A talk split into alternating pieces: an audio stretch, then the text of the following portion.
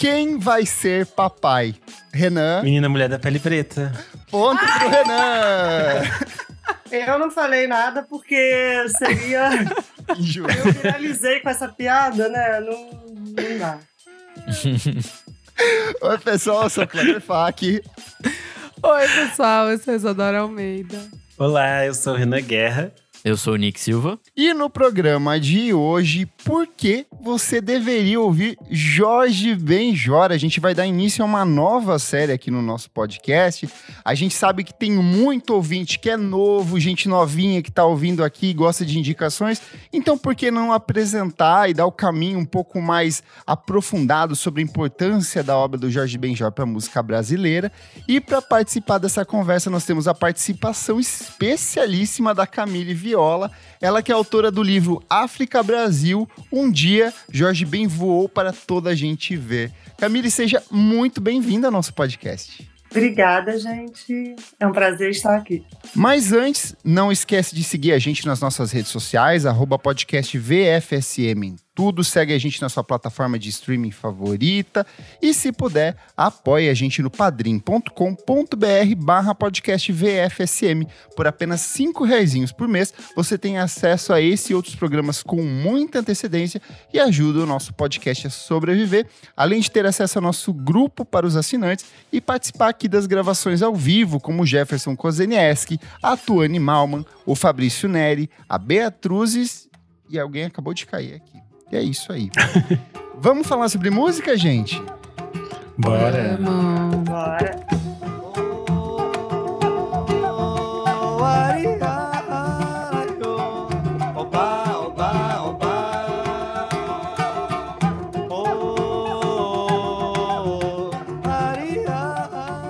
Eu acho que a gente pode começar o papo entendendo um pouco sobre o seu trabalho, né, Camille? Qual é a sua paixão por música e como que surgiu esse interesse pelo Jorge Ben até chegar nesse livro e nesse, nessa pesquisa tão intensa e extensa sobre a obra dele? Como foi o primeiro contato com a obra de Jorge Ben? Olha, gente, vou tentar resumir que sou muito prolixa, se deixar. Mas vamos lá. Primeiro contato com a obra do Jorge, eu era criança vi um especial da Globo inspirado no sítio do Pica-Pau Amarelo, chamado Pirlim Pim Pim. Tudo. Que os personagens do sítio eram, eram todos cantores, assim, todos artistas famosos. A Baby era a Emília, é, o Moraes era o Visconde Sabugosa, a Dona Ivone Lara era a Tia Anastácia. Que maravilhoso. É maravilhoso, né? Assim, Nós já falamos sobre, sobre esse programa aqui num especial sobre artistas brasileiros e a relação com a música infantil. Então dá uma olhada aí no seu feed que tem essa historinha aí aprofundada para quem quer conhecer um pouco mais. Pois é, e aí é, eu sei, hoje em dia, né, a gente sabe todas as problematizações do, da obra do Monteiro Lobato, enfim, principalmente questão racial. Mas o programa, assim, pelo menos pela minha memória afetiva, o programa era bem tranquilo e o Jorge participava. Ele era um personagem que aparecia no sítio, que era o Saci. E aí ele fazia um número musical, que é muito legal. No Google dá pra achar esse clipe e tal. E, enfim, essa é a primeira lembrança que eu tenho. Não sei se foi o primeiro contato. Uhum. Depois, na adolescência, eu tive. Eu peguei emprestado o vinil do, da banda do Zé Pretinho. Foi o primeiro disco que eu ouvi, assim, bastante dele. Fiquei um tempão com esse disco e tal. E aí, no início dos anos 2000, é, com a história de, da digitalização da música, da gente ter acesso a muita coisa é, antiga e tal, enfim, música de todos os tempos, né? Eu comecei a ter mais contato com as músicas antigas do Jorge anos 60 e 70. E aí eu comprei uns CDs do Jorge, e aí que tinham sido relançados e tal, e comecei a ouvir. Em 2002 ele lançou o acústico, e aí também fui ver o show. E aí a partir dali eu passei a acompanhar muito. Você passei viu a gravação do show?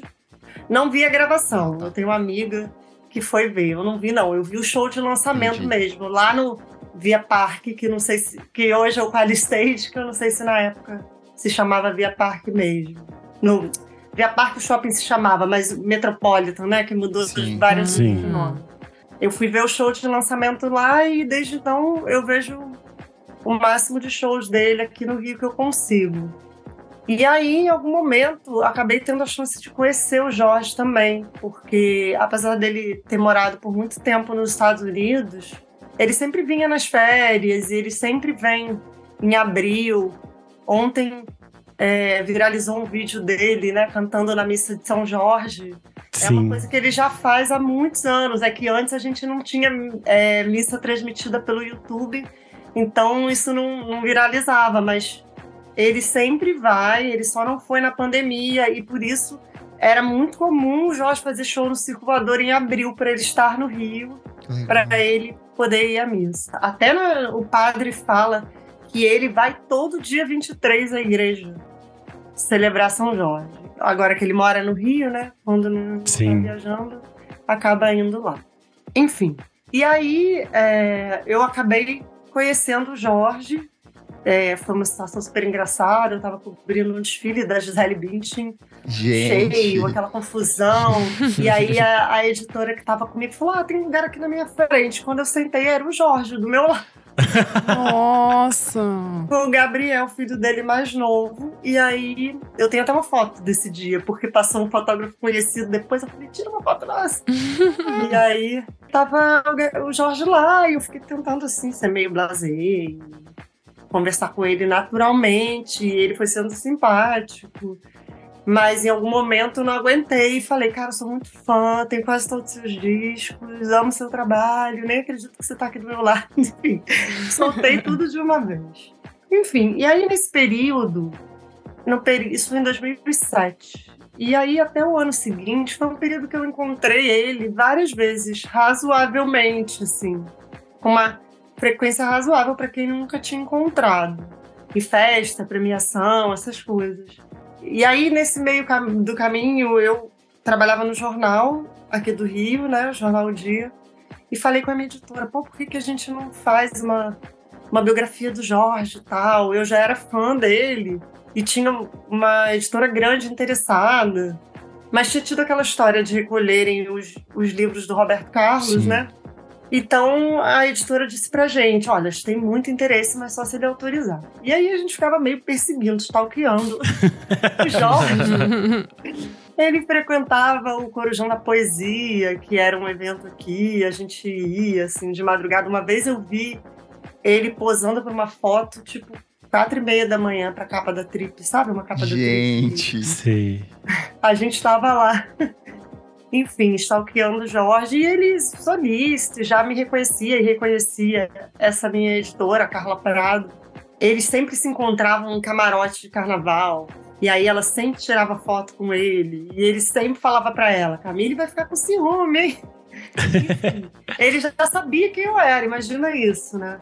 E aí até que chegou um ponto que a editora falou: gente, a gente precisa dessa autorização. E aí? Aí a gente foi falar com o empresário dele, que na época era o irmão do Nazi, o Júnior.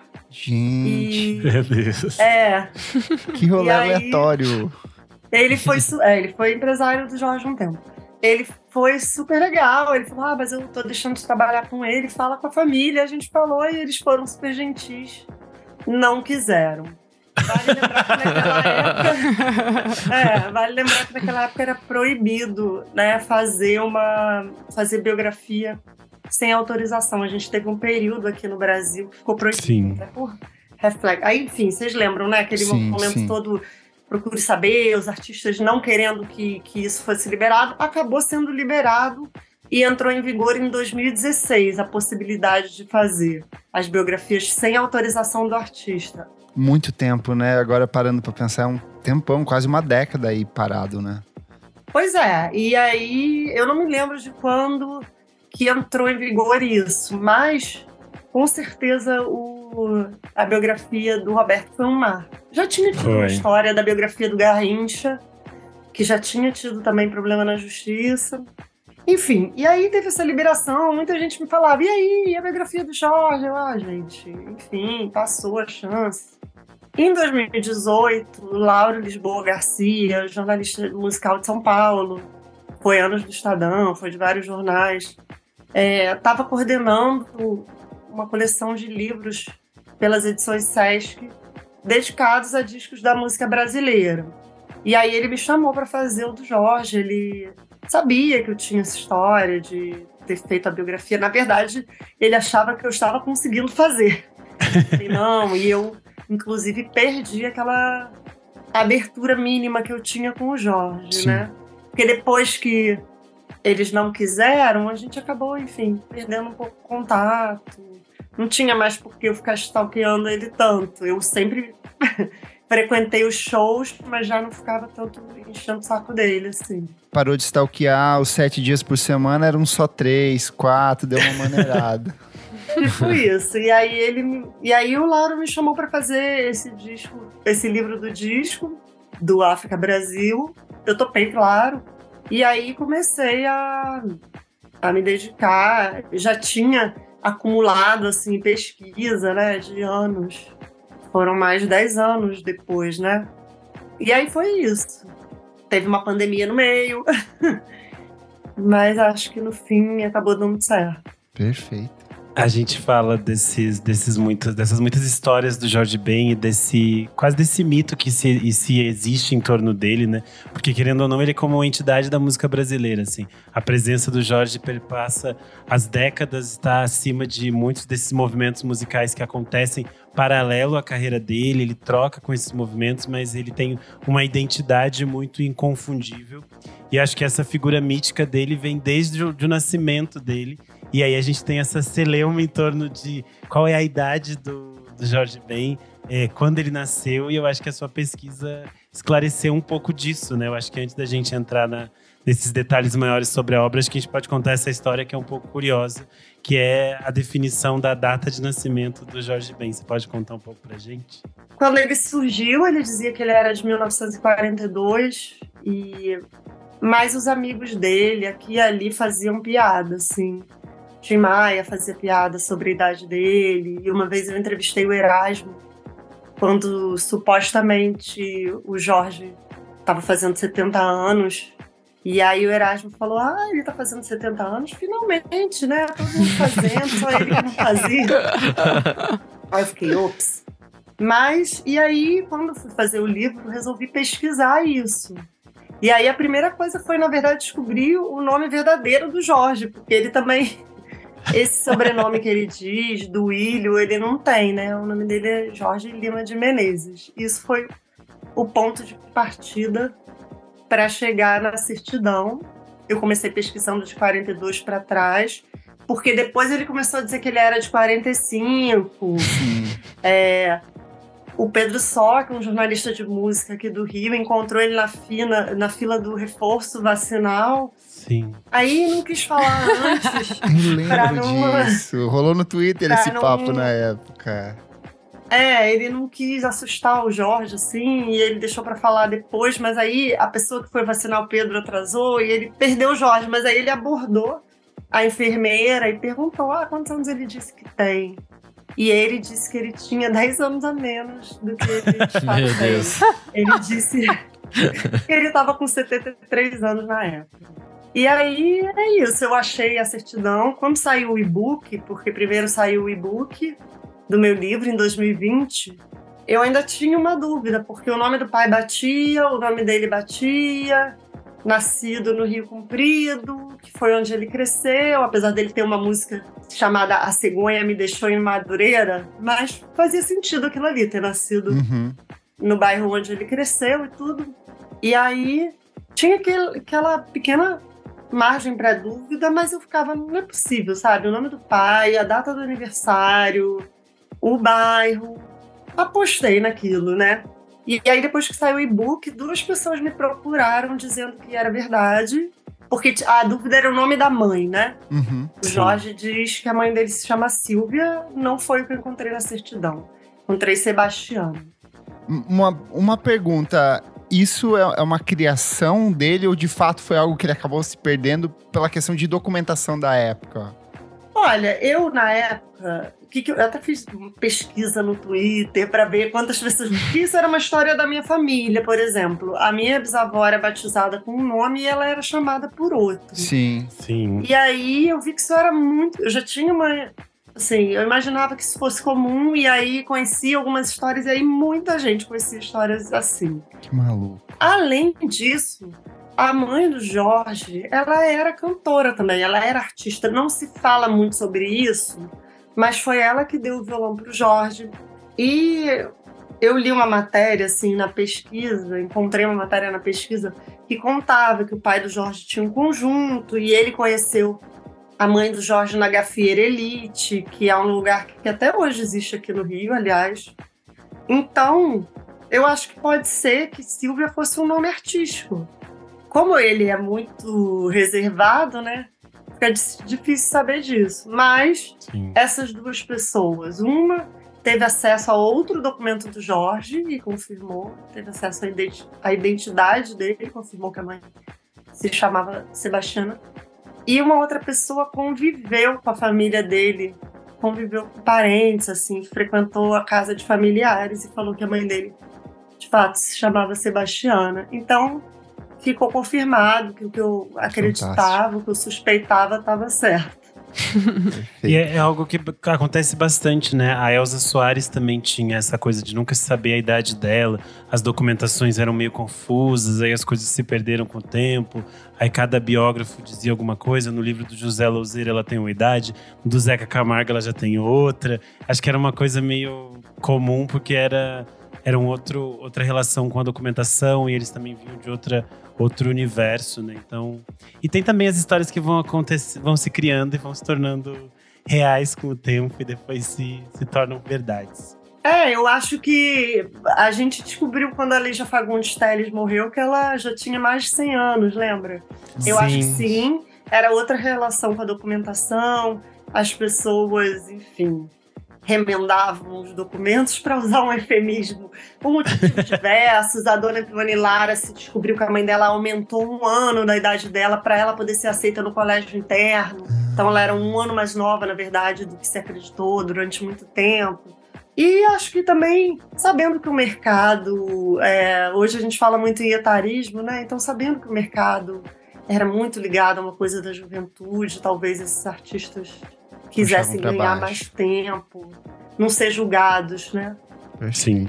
E é interessante pensar no que o Jorge Ben é um artista, apesar dessas confusões da idade, um artista que realmente começou muito jovem, trabalhou muito jovem, sempre com música.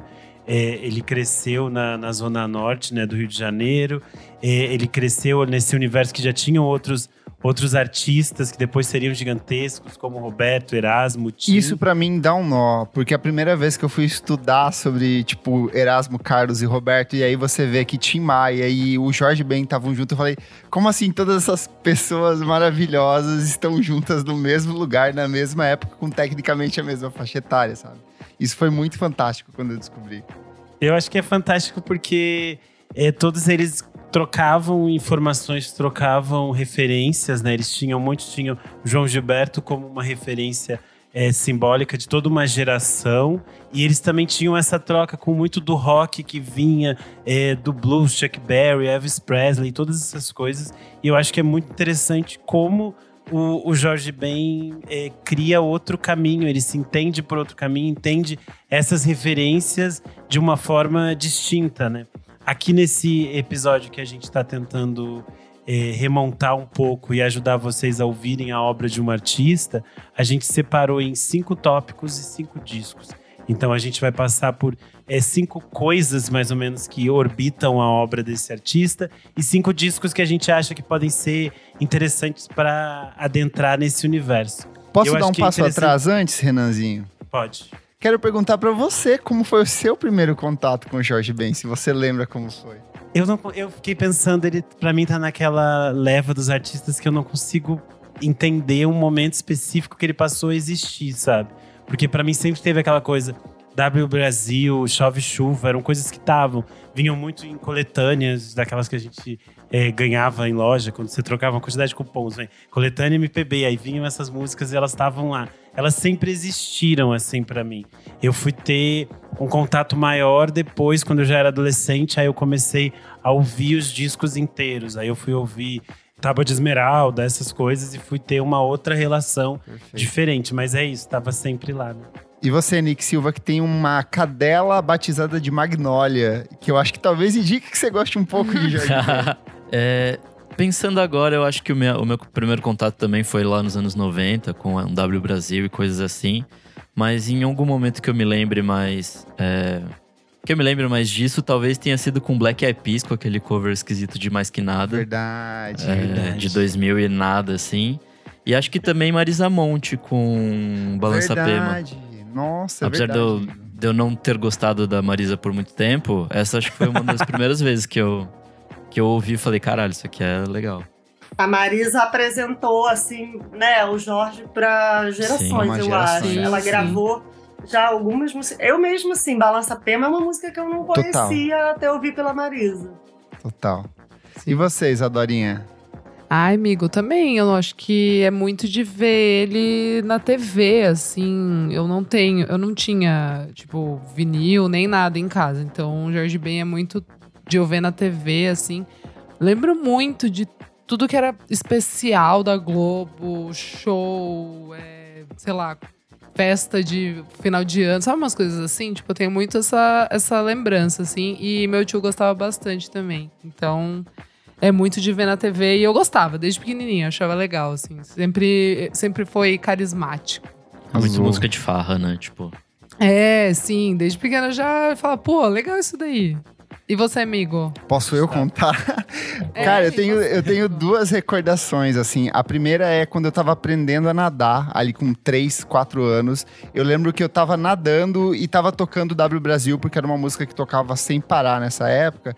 E tem um município, eu sou do Paraná, o, o Camille, e tem um município no Paraná que se chama Jacarezinho. E eu lembro que as pessoas lá falavam que era aqui do lado, que era de fato o município paranaense. Então, meio que eu lembro, eu tenho essa associação maluca de nadar, ouvir Jorge Ben e, e relacionar com o município da região. Mas eu acho que eu parei pra ouvir de fato, porque eu já falei aqui várias vezes, Os Mutantes foi uma banda que eu, eu ouvi muito na adolescência. E quando eu, eu descobri que Minha Menina não era uma música dos Mutantes, mas uma criação do Jorge Ben, eu falei, cara, eu preciso ir atrás desse cara. E aí, assim, abriu um mundo de, de audições e possibilidades de, de conhecer a música brasileira de um jeito muito especial, assim. Então, Jorge Ben sempre presente na minha vida em vários momentos aí. Eu acho que Minha Menina ainda é incrível, que a versão dos Mutantes tem ele, né, no início. Sim. Ele fica falando. É pra cantar cantando, é pra tossir tossindo. é, vamos tossir, não sei o quê. Muito bom. Que é as coisas que ele faz sempre, que é a brincadeira que a gente fez aqui na abertura do programa. Que são essas, essas coisas, essas frases, essas, essas chamadas que ele cria né, na- nas músicas.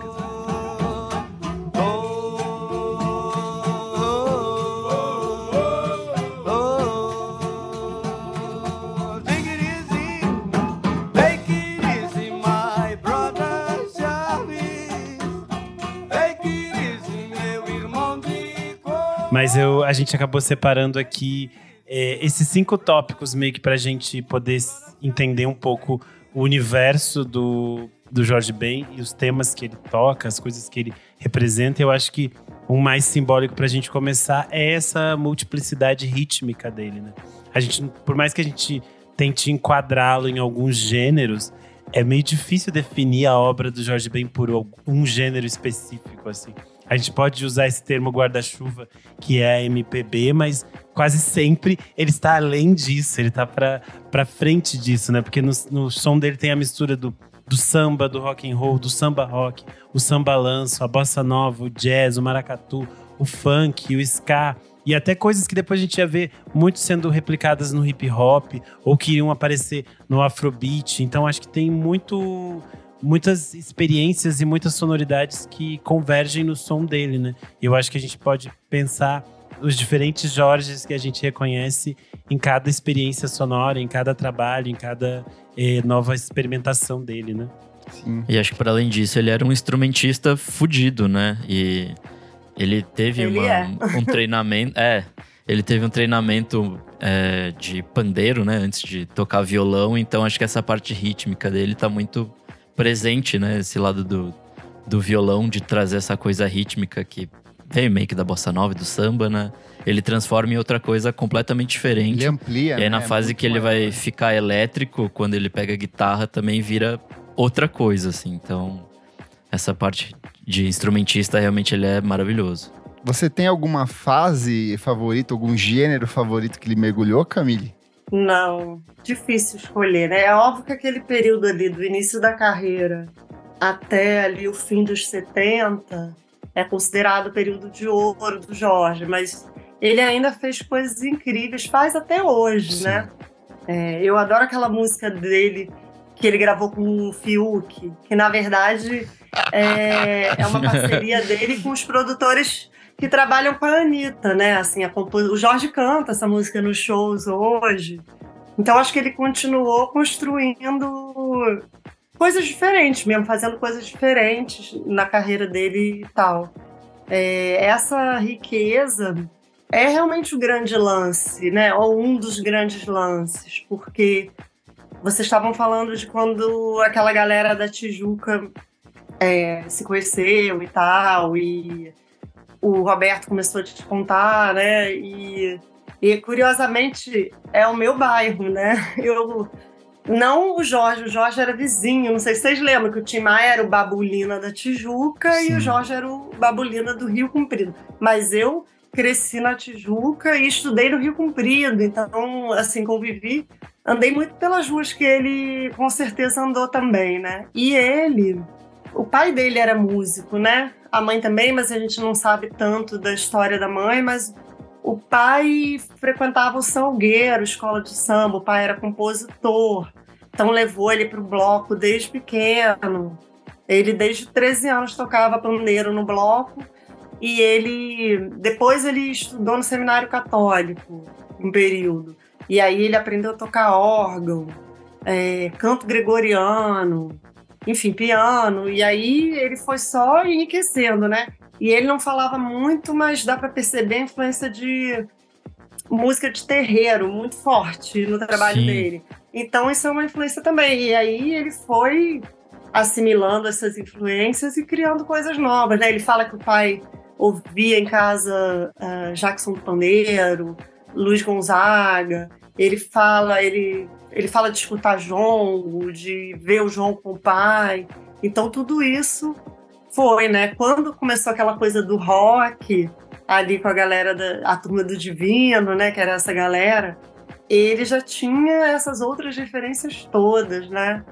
Que são referências muito específicas de famílias negras cariocas, né? Que talvez os colegas ali não tivessem tanto.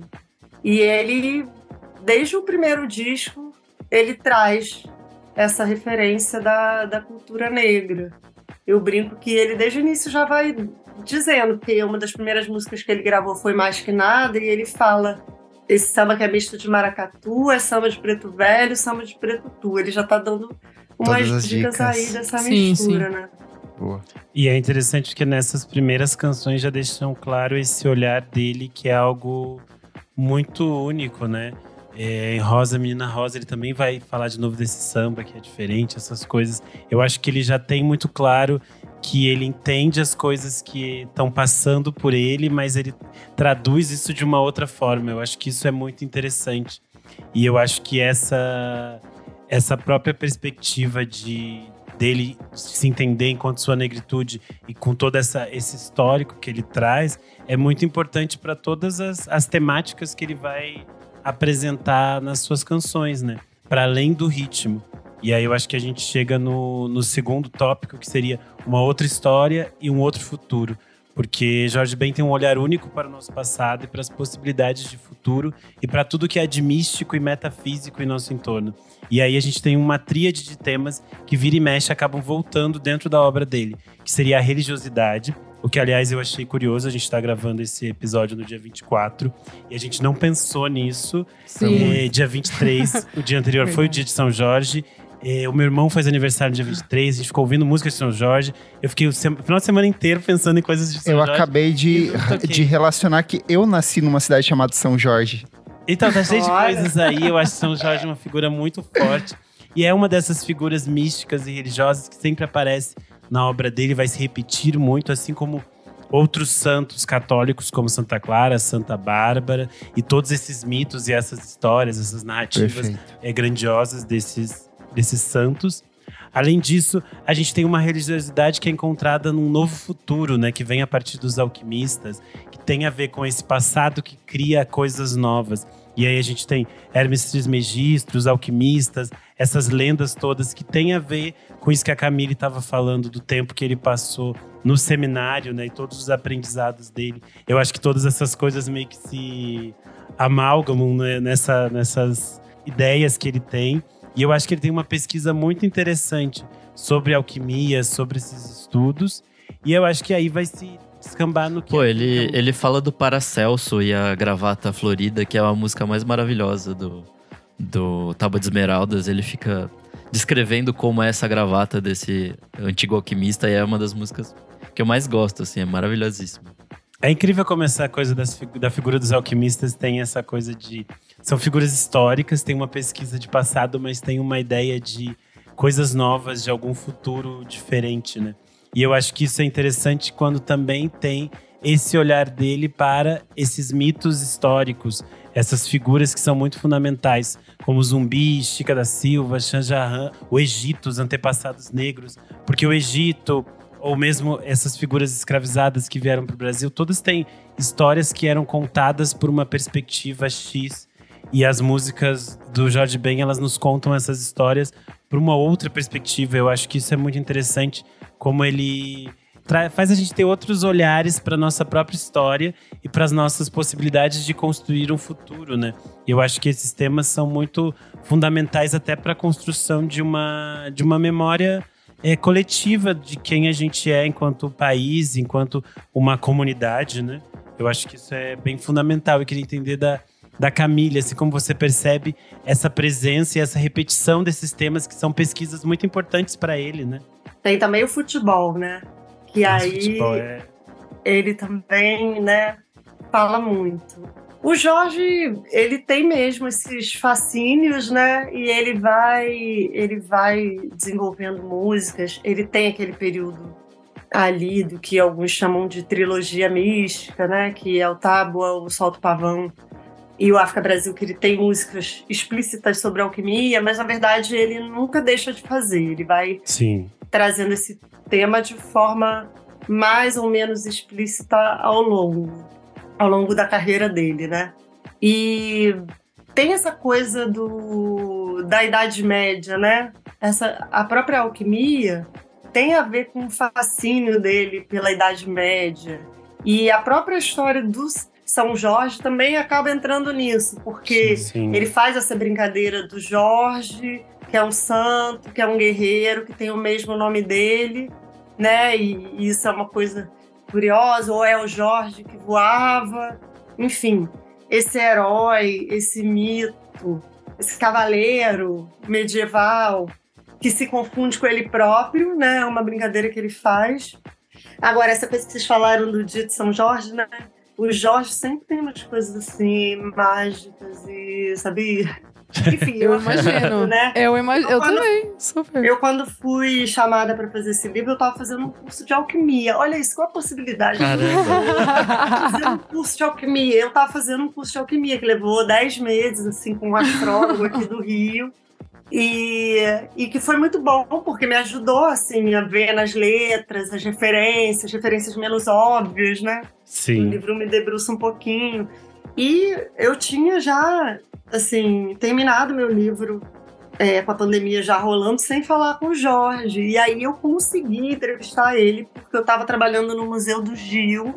E ele ligou para Flora Gil com saudade e ela falou da, da entrevista. E eu entrevistei ele no dia da África, o livro é sobre o África Brasil, na véspera do meu aniversário. Quer dizer, Jorge sempre tá. Que legal. Conexões. Não é? Sempre tá.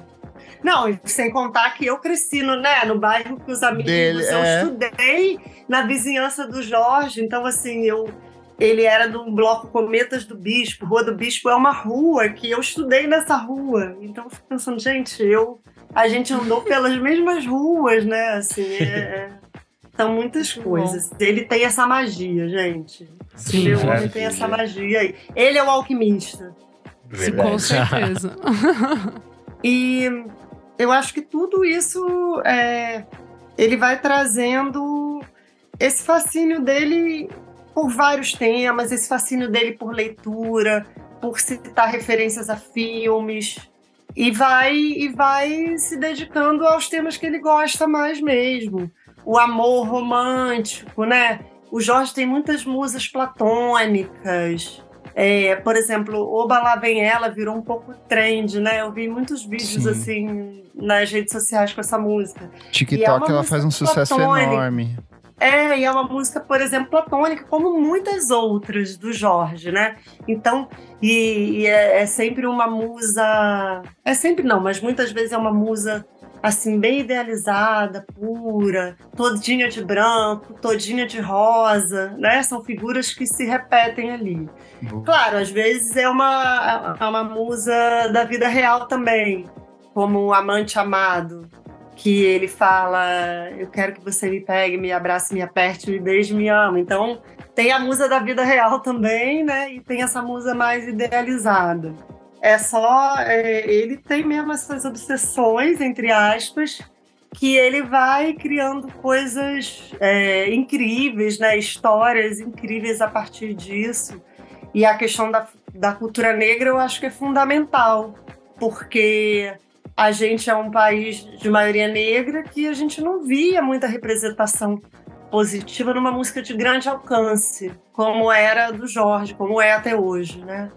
É, eu entrevistei para o meu livro Mano Brown, Benegão, Marcelo D2, e eles falam do impacto e da importância disso, né? O Mano Brown fala uma coisa até mais incrível ainda, que além da possibilidade de sonhar que o Jorge trazia, e dessa informação mesmo, que ele, de lembrar que existiram reis africanos, rainhas africanas, né? De, de não falar só do, de coisa triste, ele era um exemplo de figura masculina para o Mano Brown e os amigos dele. E se a gente pensar que no nosso país a gente tem milhões de pessoas que não tem nem o nome do pai na certidão e que a maioria dessas pessoas é negra, pô, isso é muito importante. O próprio Mano Brown, né, é uma pessoa que não teve contato com o pai e então ele falar isso, eu acho que isso é muito poderoso, né? Ele sendo ele- a figura dele e o que ele cantava era importante para as pessoas negras do Brasil, que são a maioria do Brasil. E de trazer um lado de orgulho, né? Eu acho que isso é muito importante, assim. Principalmente ali na época do Negro é Lindo e tal.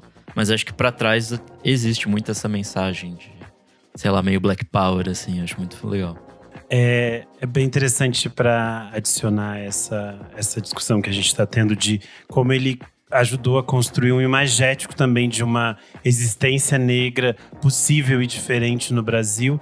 É, a gente conversou com a Leila Evelyn, ela é comunicadora social.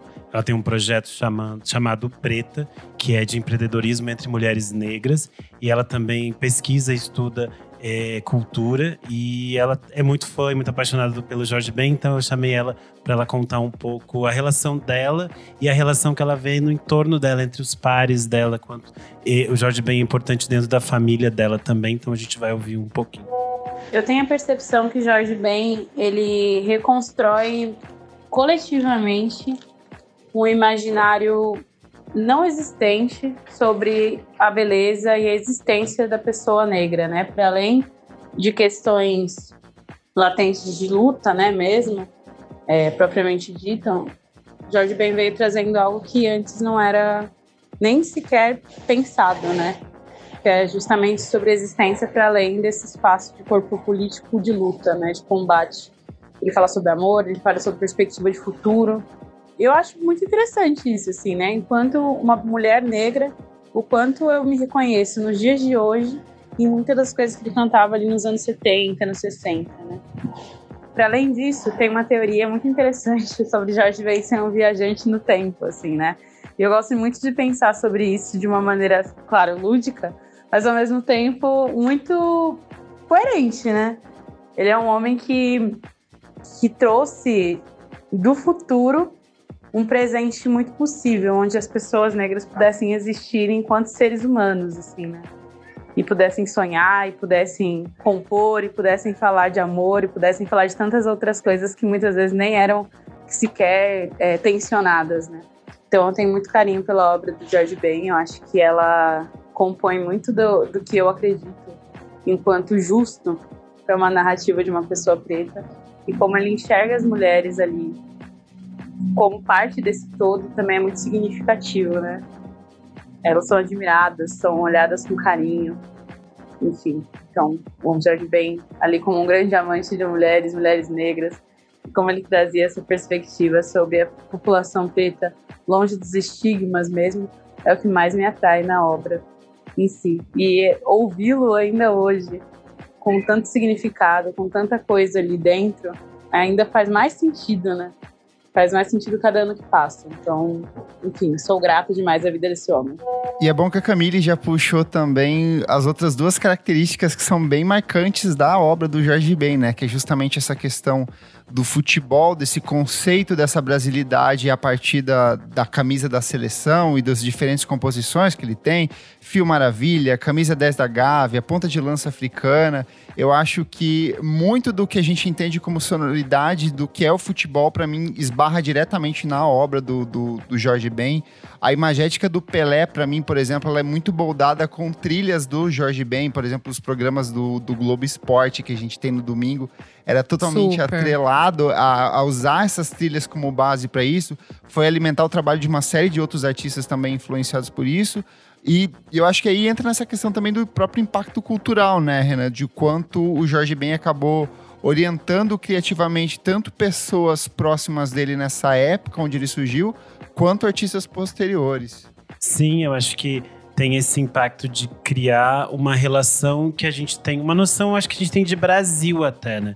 Porque a gente pensa, essa relação que ele cria de um imagético, de repensar a nossa história enquanto país, de trazer um novo olhar para as nossas mulheres, quando a gente pensa que historicamente a mulher, especialmente a mulher negra, ela é lida num espaço de hipersexualização e na música dele elas aparecem de uma forma singela em que elas fazem coisas delicadas e que ele é apaixonado por elas de uma maneira outra, que não apenas pela sedução, acho isso muito bonito. E aí ele nos cria esse imagético do do futebol, que é uma imagem muito brasileira, e ele nos mostra essa paixão através desse dessas narrativas que são as canções. E a gente tem esse, esse impacto que a gente vê no reverberar em todos os outros artistas, né? Porque aqui mesmo a gente estava falando de como a gente foi ter contato com uma obra do, do Jorge perpassava por outros artistas, né? Sim. Perpassava pela Marisa Monte, eh, pelos Racionais, pelo Mano Brown. Eu acho que vai passar, por exemplo, a Cell. Eu lembro que eu fui Total. atrás do Samba Esquema Novo por causa da Cell, que regravou. Aí tem outros artistas como Mundo Livre S.A., o Abreu. primeiro disco deles, gente, é... é Ah, o Samba Esquema Nós, é, Samba maravilhoso. Esquema Noise, né? Tem, tipo, Fernanda Abreu, Paula Lima. É, tem muita gente que é, a sua obra é basicamente uma. É muito clara e elas deixam muito pulsante o quanto, tipo assim, eu existo porque o Jorge Ben existiu antes de mim, sabe? Eu acho que isso é muito, é muito bonito. E eu também acho muito interessante que a gente citou esses artistas que eram do círculo dele, mas ele também trocou com esses outros artistas que vão vindo depois, né? Tipo os baianos, por exemplo, que a gente sempre fala, Gil, Caetano, Gal e Betânia. Ele fez coisas com os quatro, ele tipo tem música com a Betânia. E é tipo maravilhoso porque ela tá num, num outro universo do que ela tava naquela época. Que eles cantam Mano Caetano. Mano Caetano. É uma, é uma fase que ela tava super. Ai, dark, intensa, ó. difícil, assim. E aí ela com o, Jorge, com o Jorge dá pra ver que ela tá se divertindo, assim. É uma música celebrativa de chamamento ao Caetano, né? E eu acho interessante também a gente citar, por exemplo, o disco que ele fez com, ao vivo com o Gil, que é o Gil e Jorge de 1956. É, é fantástico como ele consegue trocar com todos esses artistas que são pares que ele dialoga com o passar do tempo e ele influencia esses artistas. É, um- é um negócio muito muito forte, assim, né? Eu acho que os Racionais é um, é um grande exemplo disso. Como para eles o Jorge é uma figura central, assim, né? Tem uma versão de. Eu acho que é do Ponta de Lança. Ah, ele... É, que vai ter o Mano Brown. que o Mano Brown anos cantou 2000, com né? ele, É. Sim, sim. Vai ser lá pelos, pelos anos 2000, assim. É bem interessante essa faixa. Tem, né? Rimas ali do Brown nessa, nessa canção. É muito boa. Fez- Tem até um Sim. clipe, é bem bonito. Passava, chegava a passar Uhum. na, na MTV. Boa. Sim, é, eu até o Brau fala um pouquinho como foi esse momento, que ele narra um gol do Santos, e aí ele juntou duas paixões dele, né? O Jorge e o Santos no- na mesma gravação, né? É, essa coisa do dele de, de passar por de passar por muitos artistas e muitos movimentos, sempre se reinventando, né? E sempre sem Sim. medo de mudar também. Acho que não é uma coisa assim, ai, vou apelar porque não, ele não tem medo de mudar nem quando ele tá no auge, né? Quando ele faz o África Brasil, por exemplo, ele vinha de um sucesso grande com o Tábua e com o Solto Pavão, e ele resolveu fazer uma sonoridade diferente, é, porque aquilo ali era o que ele. A inquietação dele era fazer aquilo. Essa relação com os outros artistas foi importante, né? Os baianos, primeiro o Simonal e depois Total. os Doces Bárbaros, eles gravaram o Jorge no momento que a carreira dele estava incerta. E tinha tido muito sucesso. Fim de 62, 63 em diante, ele tinha tido muito sucesso. E aí lançou um disco atrás do outro. E aí, ali pelo meio dos anos 60, já não. Mas aí ele acaba dispensado da Philips e tudo. Mas em 67 ele lança o Bidu, né? Que é um disco que ele faz com os Fevers também, outra sonoridade, outra coisa, bem próximo da Jovem Guarda e tal. Ele estava morando em São Paulo, né? Ele era. Ele dividia casa com o Erasmo nesse período, tem parcerias deles e tudo. Gil e Caetano. Na verdade, o Gil já era fã do Jorge desde o Samba Esquema Novo. Ele, na época, quis parar de compor porque ele ficou tão impactado pelo disco que ele falou.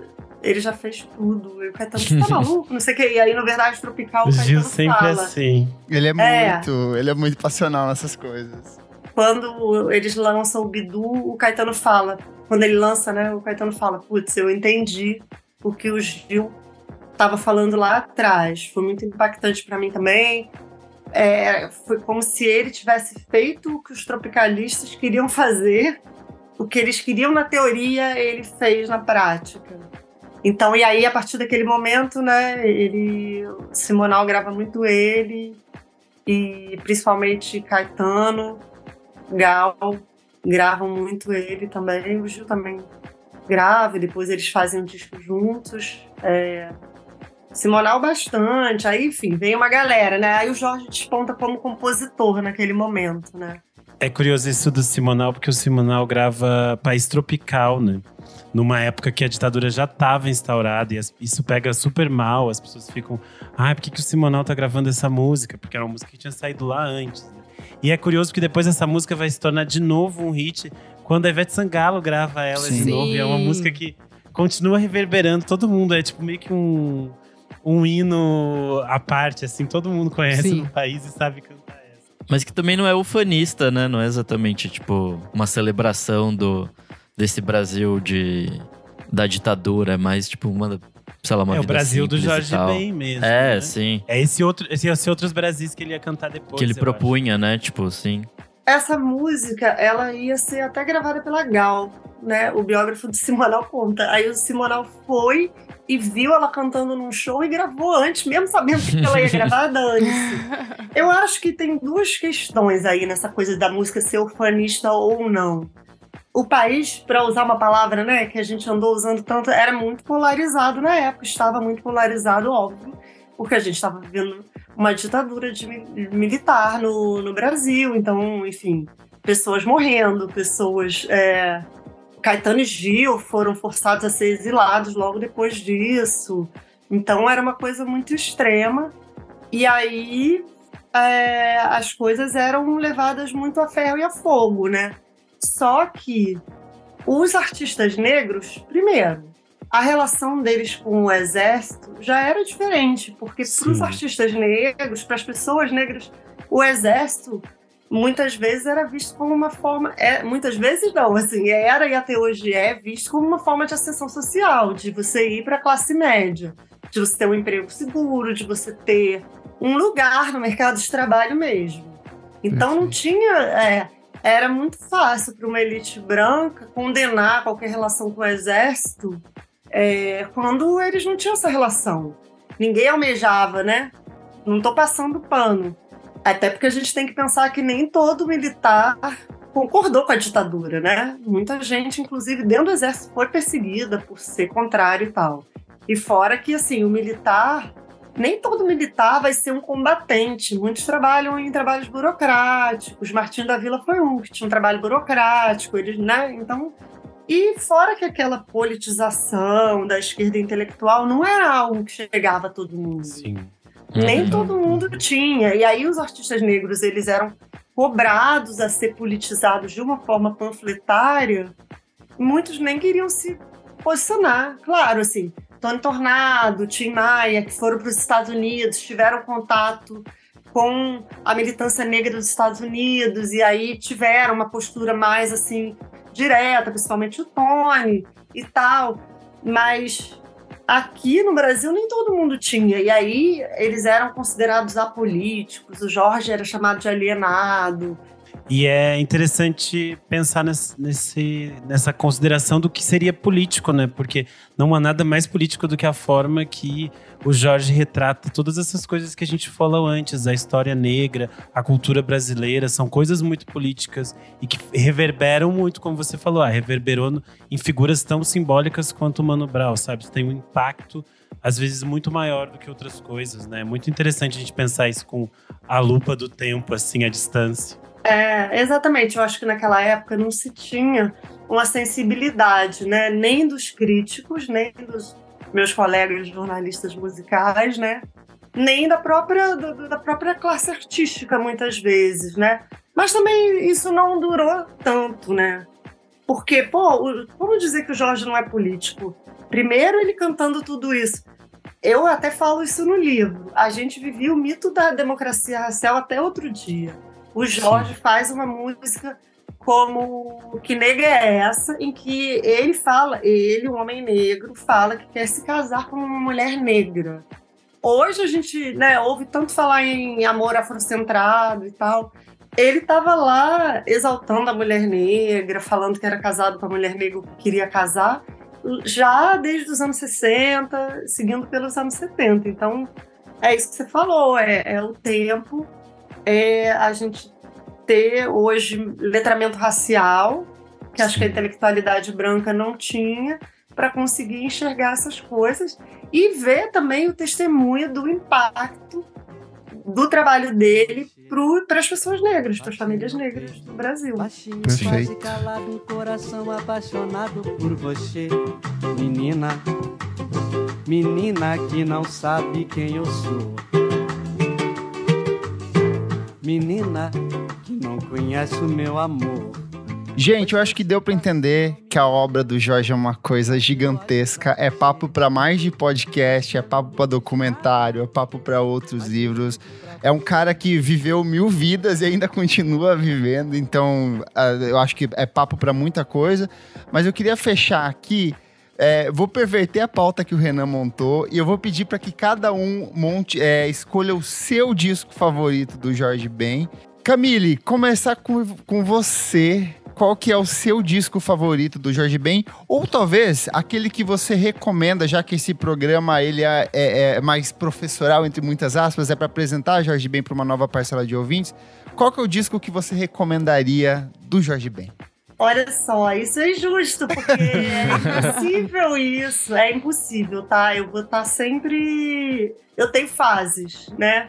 Eu tenho fases de ouvir Jorge. Por exemplo, na pandemia eu ouvi muito África Brasil, que eu estava finalizando meu livro, e o Gil e Jorge, porque, enfim, aquela aura espiritual que esse, que esse disco tem. Pois é, esse disco me, me fez muita. Eu estava trabalhando no Museu Virtual do Gil, no Google também.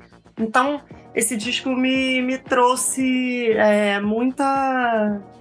Me acolheu, digamos, naquele momento difícil que a gente estava vivendo. Mas e hoje? Não, então, se for para recomendar, eu recomendaria dois. Vou roubar, Tá bom, você é convidada, você pode. Você pode. Vou roubar. Um é o África Brasil, porque não só porque ele é o tema do, do meu livro, até porque no meu livro eu passo um pouquinho por tudo até chegar nele, sabe? Eu faço, eu refaço ali a trajetória do Jorge até culminar. mas porque eu acho que ele traz a questão, ele traz vários temas recorrentes na obra dele. Tem alquimia, tem futebol, tem figura histórica africana, tem amor. A única coisa, sério, recorrente que não tem nesse disco é música com nome de mulher. Tem Chica da Silva, mas ali ela não tá como É historiográfico musa, né? essa, ela tá né? como figura histórica. Mas se você quer conhecer assim vários aspectos, tem ali. E é o momento que ele tá assumindo a guitarra de vez. Ele montou uma big band com vários músicos. No ano seguinte, alguns deles iriam formar a banda Black Rio, que foi super importante aqui no Perfeito. Rio também. Então, eu acho importante. Tem zumbi que ele regravou ali, mas é Nossa, muito é diferente. Essa versão é tá? absurda. Muito Não, absurdo. essa versão é maravilhosa, porque eu acho que ela traz toda a raiva que essa música evoca. Eu Sim. brinco que o dia que tiver fogo nos racistas no Brasil, a trilha vai ser essa versão. que ele batizou de África Brasil, entre parênteses, zumbi. Então, eu acho esse disco um, e como eu falei que eu ia falar dois, aí eu fico até em dúvida. de. Mas eu acho que eu vou recomendar um que é mais difícil da- das pessoas recomendarem, que é o Força Bruta, porque Você roub- Ai, acabou de roubar o meu. Olha, então eu posso falar o outro que eu fiquei em dúvida.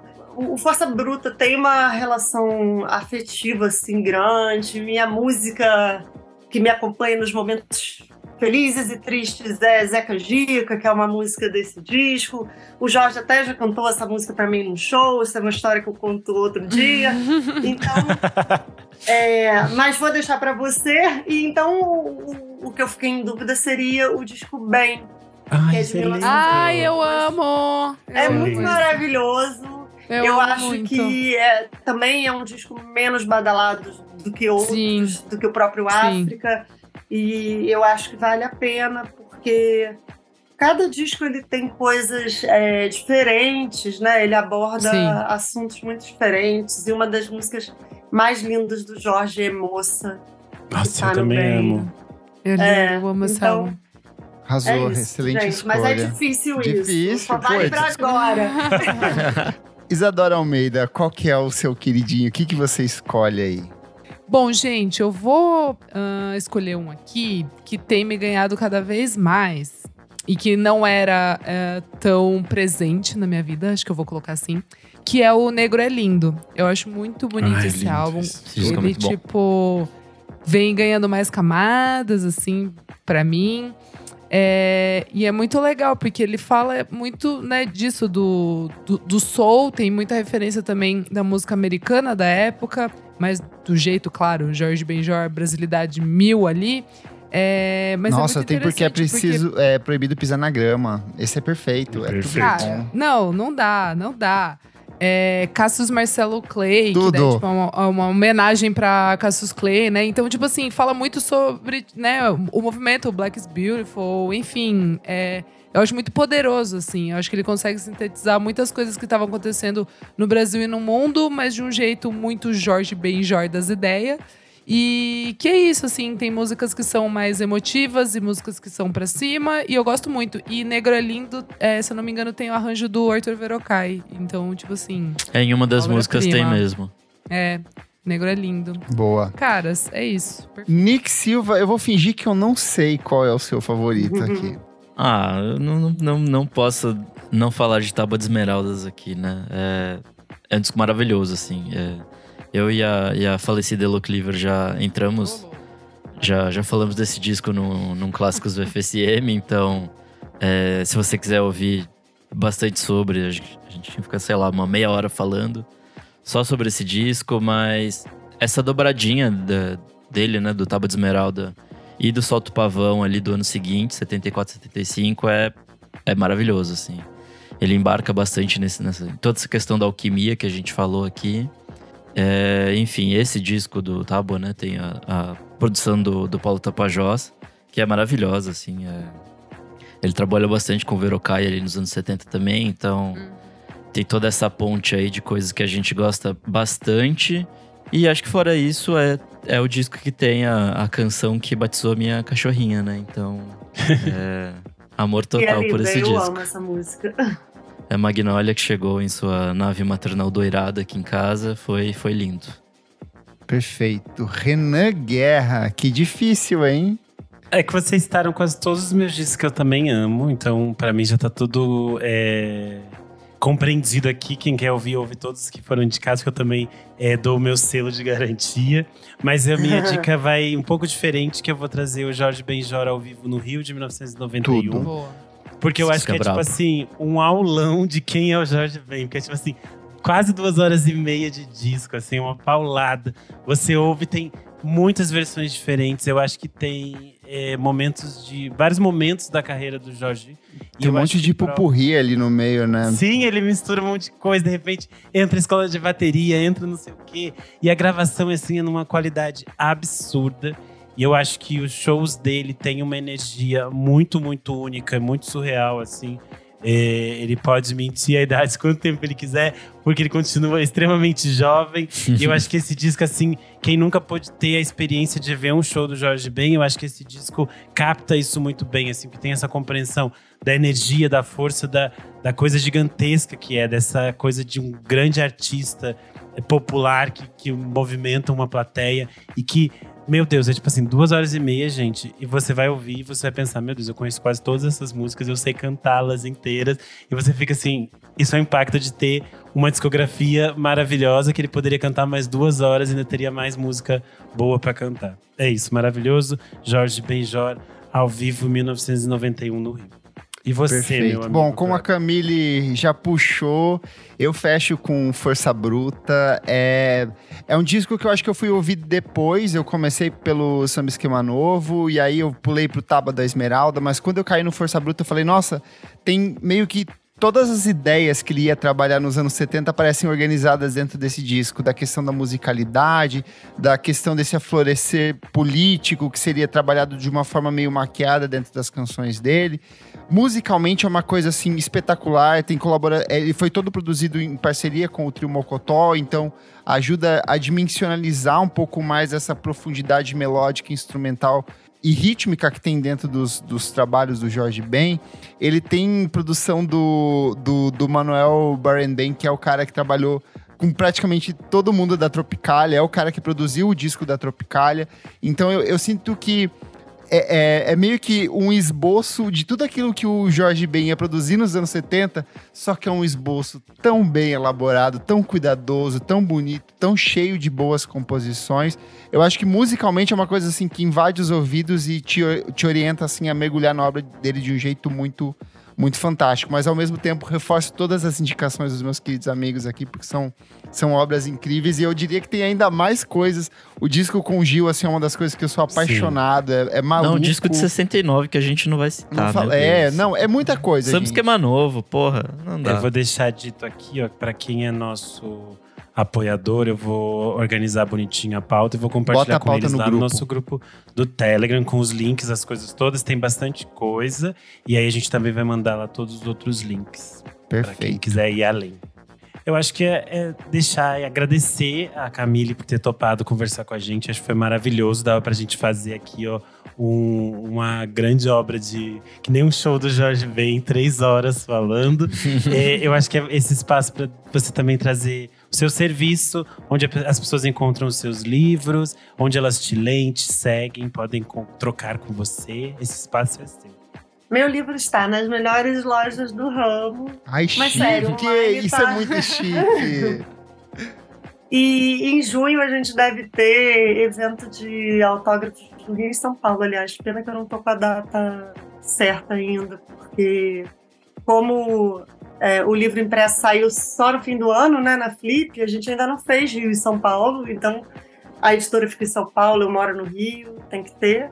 É, ah, me acham no Instagram, no Twitter, no Facebook, Camille com K e dois L's, Viola, como se fala mesmo.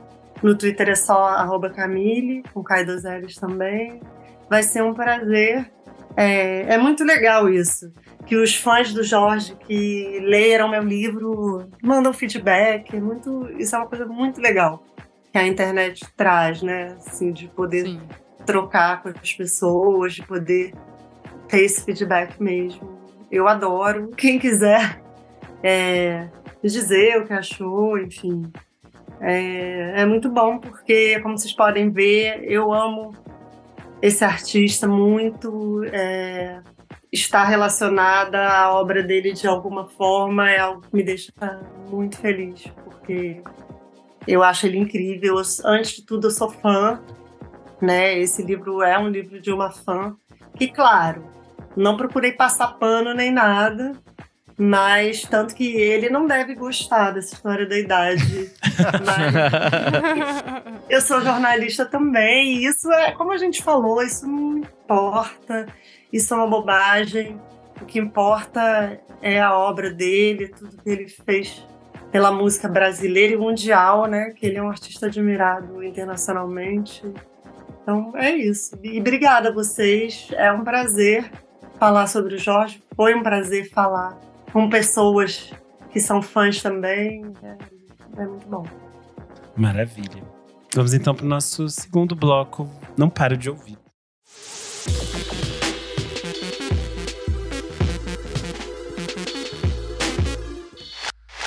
Chegamos ao nosso segundo bloco, Não Paro de Ouvir. E acho que essa semana nós temos dois discos aqui para comentar coletivamente, né, minha gente? Acho que temos mais, eu acho. A semana veio, todos os lançamentos do ano foi nessa última sexta. Essa semana coisa pra cacete. que isso?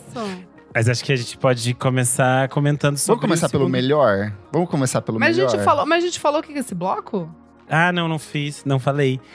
Conte pra gente, meninas Isadora Almeida, o que é este ah, bloco? Fazer um, fazer um aditivo aqui. É, esse bloco a gente traz as nossas dicas, que a gente não para de ouvir, tudo que saiu fresquinho aí na semana. E aí, como o menino Kleber falou, temos bastante coisa essa semana. Mas eu acho que a gente pode começar por qual? Qual vocês querem? That Swear, pelo amor de Deus, né? O que é Gente, bom, O que é o bom. que é bom, Esquece o é, Polêmica. novo álbum dela, quinto trabalho de estúdio. Gostei demais, hein, gente? Me surpreendeu. Gostei mais do, What's Your- do que o What's Your Pleasure. Eu tô nessa acho. também, amiga. Eu tô. Eu, não cara, sei. Eu tô meio dividido, assim. Embarquei, embarquei. Mas eu Forte essa demais. afirmação, hein? É, é forte. Forte, precisam mas eu coloquei as pérolas, eu coloquei minhas pérolas e assim, não tenho o que falar, cara. Tem muito gay que Isso. também coloca pérolas, né, Renan? Eu gostei muito também do disco, eu acho que é um, uma Ah, sequência muito interessante do What's Your Pleasure. Do É, ela tava. Ela tava. Ela, antes do What's Your Pleasure, ela vinha numa fase meio estranha na carreira, né? Ela tava meio confusa das coisas dela. Não, era maravilhoso. Ah, ela-. Ela ia. Não, Não, amigo, mas, mas- ela tava pra se aposentar. Ela falou que o What's Your Pleasure ia ser o último disco dela, porque ela não tava tendo, tipo. Ah, isso aí é papo de artista. Não, amigo, mas as agora- coisas, as coisas não eram bem recebidas como ela Não esperava. mesmo. Ela tava super. O primeiro disco foi super aclamado, mas os outros as pessoas meio que, tipo, cagavam. Assim, ela fazia umas produções lindíssimas e, tipo, as pessoas meio que davam as costas. Que era meio que a mesma discordo, relação que a Rosie Moore. amigo. Ela, pelo menos no Reino Unido, ela foi. É porque, assim, o What's Your Pleasure foi muito além do que ela tava performando, entendeu? Mas é, os outros discos tiveram uma boa repercussão, principalmente no Reino Unido. Say You Love Me, que é do segundo disco ali, foi, é uma das músicas mais tocadas dela até hoje. Ah, mas pra ela às vezes não é o suficiente. Ela queria Ela- mais. mas eu não tô falando que eu acho, Kleber. Eu tô falando que ela achava e disse que por isso Que que, ela ela ia falou, se aposentar. É. Ela, Ela, tava disse numa... que ela artisticamente entrou. Agora ela entendeu que ela- quem ela é artisticamente falando. Tava vendo um monte de Que é Pink entrevista Money. e tal. Não, Então, mas é que é uma coisa que ela e a. E, Antes por ela exemplo, cantava pras gay também. É a mesma coisa que a Rosie Murphy passou, assim. Que foi um momento que é, a mídia te coloca num espaço que você é a fodona, maioral, e de repente, daqui a pouco, a mesma, essa mesma mídia te ignora, sabe? Que é um processo Sim. bem comum com artistas femininas. Isso se repete muito. Ainda mais quando vai ficando mais velha. É, Sim. a Rosie ficou muito, tipo, desestimulada também. E as duas tiveram esse mesmo momento específico de se encontrar e fazer outras coisas que são interessantes pra elas. E aí, isso é só. Tô só trazendo as, as informações. Isso só reforça a minha teoria que o dia que a Adele descobrir que se ela fizer música eletrônica, ela vai ganhar ainda bi- mais bilhões de dólares com a carreira dela. Meu sonho. É que a Adele, é- ela tem um nicho de senhoras. A E senhora. as É. senhoras, as senhoras que é, jogam, ca- jogam no cassino, sabe? é muito mais fácil porque você não tem a reclamação de gay, que é tipo a Lady Gaga fazendo jazz, entendeu? Você Sim. fica lá, as pessoas É compram e verdade. ignoram. E vão lá comentar que linda essa música que ela fez aqui, a cantora, que tem o marido. e eles fizeram um filme triste que passou na tela quente. Comentário Mas, enfim, do Valmor. Viana, que ele falou: Eu acho o Glass House maravilhoso. Foi quando conheci a mamãe também. Eu amo esse disco. eu gente, acho tá esse disco maravilhoso. A gente não Deixa acha que as coisas são coisa. ruins, gente. Exato. Eu, eu, eu, eu, e eu entendi o que o Renan tá falando e o que ela mesma falou, caralho. O ponto é, eu vi o show dela em 2012. Em 2012. Quando, ela, quando a Pitchfork ficava falando da gata, ai, ai, ai, tá.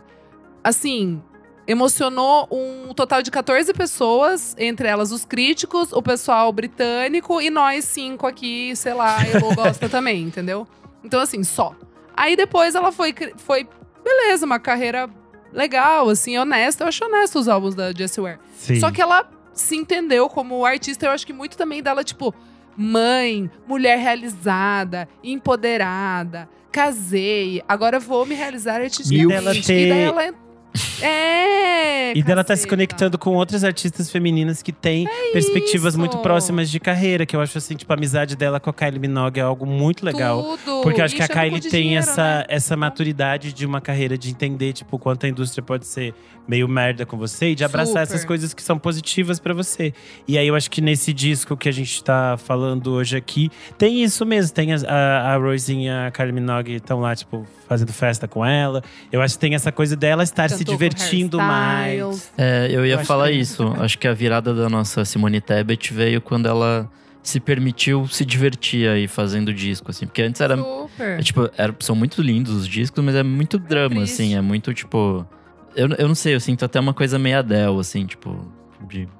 Tem, não, Não, tentar querer ser uma Adele, mas. É outra, é outra, outra cantora. Outra cantora. Eu acho que ela tá aí- divertida e eu acho que. Vamos avançar, que senão a gente estão vai ficar duas horas falando desse disco. Então, mas vocês gostaram do disco? Sim, Todo mundo disco é gostou, né? maravilhoso, é bom pra É caralho. isso. Puta que pariu.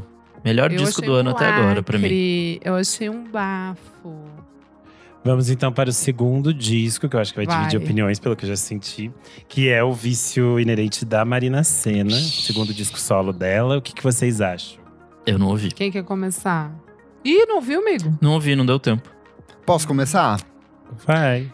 Tá, Eu acho 50%, assim. A metade pro final eu gostei bastante. Quando ressalta a batida, fica meio voltado ali para R&B pop mais compacto, que é a primeira metade. Ali pro final eu acho, tipo, muito bom. Mais de mil eu acho bom. Mas eu gostei. Do, do primeiro bloco eu gosto bastante de Olho no Gato. Mas eu não sei, eu Nossa, você é uma das senti- únicas pessoas no planeta que gostou de Olho no Gato. Eu gostei, eu gostei. Tipo, não achei ruinzinha, não. Mas eu achei que. Bem morno, né? Não achei. Assim, eu senti que Ah. faltou os highlights, senti que faltou alguma música de grande destaque, assim. Eu acho Eu, que. me- eu, é. Tudo, tipo, tudo pra amar você talvez seja a mais pop grandiosa ali no sentido de comunicar com um grande público, mas eu achei que faltou assim algumas no, no- alguma canção que tivesse o mesmo impacto, por exemplo, de Voltei pra mim do disco anterior, que eu achei uma puta Super, canção, sabe? super, super. Eu, eu tava, tipo, com expectativa baixa, assim, porque eu falei, não vou jogar lá em Sim, cima. eu também, fui sem eu acho expectativa que nenhuma. é, sabe, tipo, foi bem. Porque eu gosto muito do, do de primeira, eu acho um dos melhores álbuns dos últimos 10 anos, de verdade, assim, da música brasileira. Eu acho todas pop perfection, assim, tipo, perfeito. Já hablamos muito sobre. E aí eu fui bem bonitinho ouvir esse álbum. E aí eu fui perceber, tipo, eu tava na quinta música e eu achava que era a mesma coisa. E eu achei flat. Tipo, eu Uhum. achei um álbum flat. Eu, eu não senti. Não Nada tô comparando. Eu entendi, né? Nada provocativo. Tipo, eu entendi que, é claro, uma outra proposta. Entendi que a gata, tipo, tá navegando em outros lugares. E eu acho isso muito legal. Tipo, artisticamente respeito super e tô sempre aberta pra ouvir, né? Já que eu sou uma fã, sou super fã. Mas, infelizmente, esse álbum não me pegou. Tipo, eu acho super interessante ali umas produções do, do Yuri. Tem umas guitarras legais ali, tem umas coisinhas. É, tem uma parada meio Santana em uma, tipo. Tem. Que é meio, meio um cafona, um camp, né? Meio camp. Mas eu, eu gostei, assim. Ma- é, Mas até a produção dele eu bacana, achei mas- apagada, sabe? Então, mas isso que eu ia falar, mas isso que eu ia falar. Mas ouvindo o álbum, assim, tipo, ouvindo todas as músicas na sequência como um produto, assim, tipo, eu achei flat. Eu achei meio tipo as, as músicas todas iguais, assim. É, e muito louco, porque quando saiu tudo pra amar você, eu, tipo, achei uma música ok. Mas daí no álbum eu achei que ela ganhou força. É porque eu E acho eu- que É as outras músicas de Olho são no tão Gato, mais fracas. Exatamente. Só que daí eu- achei, porque talvez as outras não tenham me. me né. é, Conquistado. me despertado muito. E aquela com o Flisos, eu tava mó animada, tipo, achei, falei, putz, essa vai ser, né, da hora. E aí É eu achei que o flow não é muito né? legal. Essa é bem esquecível eu não mesmo. Sei, gente. Eu gosto muito Eu de chateada, Mande um de. Sinal. Fiquei chateada comigo. grande canção. Tipo, fiquei chateada comigo, assim, de, de talvez não ter embarcado. Pode ser que eu ouça mais vezes e o álbum, né, talvez ganhe uma outra uma outra cor pra mim. Mas é isso, por enquanto eu tô curiosa pra ver ao vivo, porque não sei como que vai performar essas músicas ao vivo, assim, tipo, por ser um R&B mais sossegado, assim. Comentários aqui, ó, do Ângelo Brito Rodrigues. Ele falou: Eu não embarquei no álbum da gata. Será que a mudança para São Paulo deu bom? KKKKK. Olha, venenoso, tá com um veneno no dedo. Essa questão da mudança e toda a própria mudança de sonoridade, eh, ela fala um pouco na entrevista que ela deu pra Nicole Cabral lá no Monkey Bus. Sim, Acho que vale ler, é interessante pra tá expandir um pouco a nossa visão sobre o disco. É, eu gostei do disco, eu acho ele bem interessante. Eu acho que talvez ele cresça com o tempo, É, ouvindo e tudo sim, mais. É, eu gosto bastante dessa Mande um Sinal, acho muito bonita. Mas realmente tem algumas que eu acho que talvez sejam um pouco mais esquecíveis em comparativo com o que ela fez nos outro, no outro disco. É que o de primeiro É é, um que eu- disco muito bom, sabe? É, eu acho que, isso, eu- assim, a comparação É difícil não é comparar. uma coisa. Só que eu acho que, sei lá, o pop nacional anda tão ruim, tão ruim. Sim. Saiu tanto disco tão ruim de umas cantoras que eu fico Sim. assim, porra, é muito ruim. Que eu Sim. fiquei, eu achei bom o dela só por já ser, não ser a mesma coisa que as Sim. outras, sabe? Já ser bom. Entendi. Não ter Sim. músicas com- com- bem construídas, tipo, três minutos bem construída ali. Só isso acho que já me cativou e não ter, tipo, aquelas, Entendi, aquelas rimas meio bobas de, das mesmas coisas, enfim. Aí acho que isso já me interessou um pouco mais. E eu acho todo, toda a estética, toda Ai, a, a estética não, que ela perfeito. fez. A estética É perfeita, fantástico, 10 assim. de 10, Sim. tudo muito legal. Não, o refinamento assim. da gata é, é tudo ali. Muito, muito. Enfim, eu acho que é um disco que a gente vai, Talvez com o tempo crescer, a gente né? mude, de- pode discutir de novo, pe- repensar e pensar. Ou vocês podem gostar mais, eu posso gostar menos, enfim, a gente não sabe. É verdade, pode ser. Vamos lá, menina Isadora, quais as suas dicas além dessa? Você tem outras Ai, coisinhas amigos. ou não? Fiquem felizes que eu estava já lá toda titânica e ainda eu tive tempo de ouvir esses dois Toda álbuns, titânica. hein? Toda titânica lá. É, mas deu tempo de ouvir, eu ouvi só esses dois. E amei a Maravilha. Mami. E você, Ni- Nico Silva? Bom, vamos lá, algumas diquinhas. O Crumb, que eu falei na semana passada, lançou mais uma faixa que chama Dust Bunny. Bem divertida também, bem, bem cara de, de Crumb, aquele climinha suave, muito bom. É uma banda chamada Confidence Man, que a gente já falou aqui há um bom super, tempo atrás. adoro. Eles lançaram ano passado um disco chamado Tilt, que eu não gostei tanto, assim, eu achei meio. Né. Mas Tem aí. boas músicas, É. o álbum não... é. É que nada supera o primeiro, assim, do tão, tão divertido que é. Mas enfim, eles, essa semana eles lançaram mais uma música com o Daniel Avery, que chama On and On Again. E, puta, é- acho que volta esse rolê divertido, assim. Me me lembra muito essas é, música eletrônica anos 90, meio é, na balada Jovem Pan, assim, tipo, divertidíssimo, divertidíssimo mesmo. É, vamos lá, mais uma. O Yusu- Youssef Dias, aquele baterista de jazz que Uhum. enfim, participou do, do disco do Tom Misch de 2020, que eu cansei de falar aqui naquele ano. É, ele finalmente vai lançar um disco solo e tá, tipo, recheado de convidados, assim. Tem, tipo, é, Shabaka Hutchins, o próprio Tom Misch, Chronix, é, Macegô. Enfim, um monte de gente foda, o Rocco Paladino. E aí, pra, pra mostrar um pouco do que vem por aí, lançou uma, uma faixa essa semana que chama Black Classical Music, que é boa pra caralho, assim, tipo, é... Youssef Dias no seu, no seu máximo, assim, bom pra caramba. E minha última dica da semana é uma mina que eu conheci essa semana chamada Leila. Ela É, mora com o Renan. não mora mais. Mudou. É... Foi pra carreira solo aí, ó. É, aí.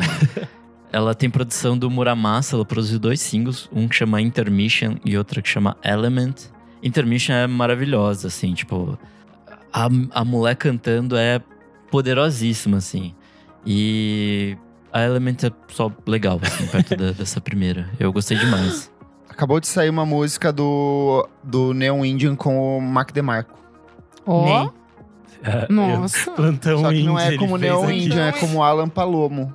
Eita. Será que, Eita. acabou, será que acabou o? Ih, Eu amei o, o Plantão Globo do plantão. Total- Afeta um total de três pessoas.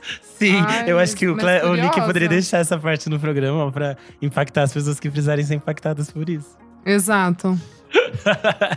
Mas é isso, gente. Essas são minhas dicas depois desse plantão relâmpago aqui. São minhas diquinhas. Maravilha. É, Menino Kleber, quais as suas dicas de hoje? Bora lá, começar com os singles. E mais Jadsa lançaram mais uma música inédita, Match Dance, aquela misturinha gostosa de new wave ali, com pegadinha nos 80, uma delícia, faz parte do novo EP que elas vão lançar logo mais. Quem voltou foi nossa querida mamãe PJ Harvey com a Essa Child Question. August. E aí, gente, não ouvi. Eu achei PJ Harvey dessa fase É, mais recente, mais contemplativa, tá. mais mamãe madura, Mais mais, senhora, poetisa, tá. mais senhora, mais Tá. Mais dark. Mais expectativas criadas pro disco novo que chega Vem logo mais aí. também, né?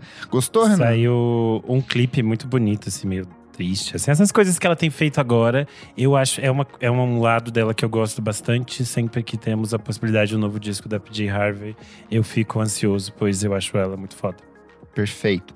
Vamos pros discos aqui. Nuvem, produtor paulistano Gustavo Teixeira lançou o primeiro Ah, disco bom. de inéditas dele desde 2016. O trabalho se chama Zero e é muito bom, várias texturinhas ali pra quem tá ligado nessa fase meio Fred novamente aí, é, Forte. eu acho que vale a pena embarcar nesse trabalho que é incrível. Índigo de Souza lançou All of These Ai, Will não vi. Novo trabalho de estúdio dela tá muito bom, alterna entre essas coisas que são mais enérgicas e outras que são um pouco mais contemplativas, tem alguns flertes com o pop, então tá bem interessante. Um que me surpreendeu muito é o Braids com Euphoric Recall. Braids é um trio Ai, vi você falando. que faz um indie pop muito bonito e esse disco assim tá lindaço, tem umas coisas mais atmosféricas, algumas músicas Tá. que são meio labirínticas, assim, eu gosto bastante deles, é uma banda que pra mim todos os discos são muito bons ali desde os dois, eu acompanho eles desde 2011 e sinto que eles continuam evoluindo a cada novo álbum. Domênico Lancelotti lançou um disco Opa! novo, se chama Sramba. O trabalho tem produção do Ricardo Dias Gomes, que já trabalhou com Caetano Veloso, é um dos integrantes do Amor ali. E é um disco que mistura samba com música eletrônica, com uma pegadinha mais experimental, torta. Eu gostei bastante, mergulhei muito nesse disco. Quem também lançou o brasileiro aqui, o que lançou o disco novo, é Jardes Macalé, com Coração Bifurcado. Ai, eu amei. É Jardes. Macalé com Coração Bifurcado. O trabalho tem direção artística do Rômulo Froz. A produção é assinada em conjunto pelo Guilherme Held, o Pedro Dantas, o Rodrigo Campos e o Tomás Hares. E ele tem participações especialíssimas de Maria Bethânia, Nara Leão e Naozete. Então, assim, vale muito a pena o trabalho. A voz desse cara tá sobrenatural, assim, cada vez mais, mais consumida ali pelo tempo, mas ainda muito impactante. Gostei também do primeiro disco da Avalon Emerson, eu achei maravilhoso. Ai, Avalon ouvir. Emerson and the Charm. Ela é um nome importantíssimo do techno, só que ela foi fazer um disco Quero de dream ouvir. pop, então eu acho que ficou uma, uma transição muito interessante. E por último, aqui uma coisa que me surpreendeu muito é um grupo chamado Belgrado. Eles são de Barcelona, mas a vocalista é polonesa e ela canta em polonês. Eles fazem um disco meio pós-punk, meio synth pop. A capa, o, o disco se chama Intra Apogeu. Eu acho que se vocês verem a capa desse disco, vocês vão capa ficar é linda, encantados. eu abri vão- aqui. Eu falei, vão querer ouvir de cara. Eu fui muito fisgado pela capa. E se você gosta de Joy Division, se você gosta de Silks and the Banshees, mergulha de cabeça nesse som. Eles têm outros trabalhos de estúdio, mas esse pra mim foi o melhor até agora. E por último, eu não gostei do disco novo do The National, First Two Pages of Não ouvi ainda, mas não Eles tô com cara que vou embarcar. Parece que bastante gente não gostou. Eles mataram a bateria, não tem ritmo, ficou parecendo essas coisas que o, que o Aaron? Dessner fez nos- com os discos com Mas a? Taylor Swift, sabe? Não sei, a bateria praticamente não existe ali. É, Ih, que tristeza. E aí, assim, o disco tem Taylor Swift, Phoebe Bridgers e Sufjan Stevens, mas você podia falar que nenhum deles tá ali. Eu acho que a Taylor é a única que tem, tipo, um pouco mais de destaque na música que ela participa, mas o resto eu achei tudo bem qualquer coisa, muito triste, assim, porque é uma banda que eu sou completamente apaixonado, Ai, sim. mas esse disco, pra mim, não rolou. E você, Renan Guerra, o que, que você ouviu nesses últimos dias? Bom, vamos lá.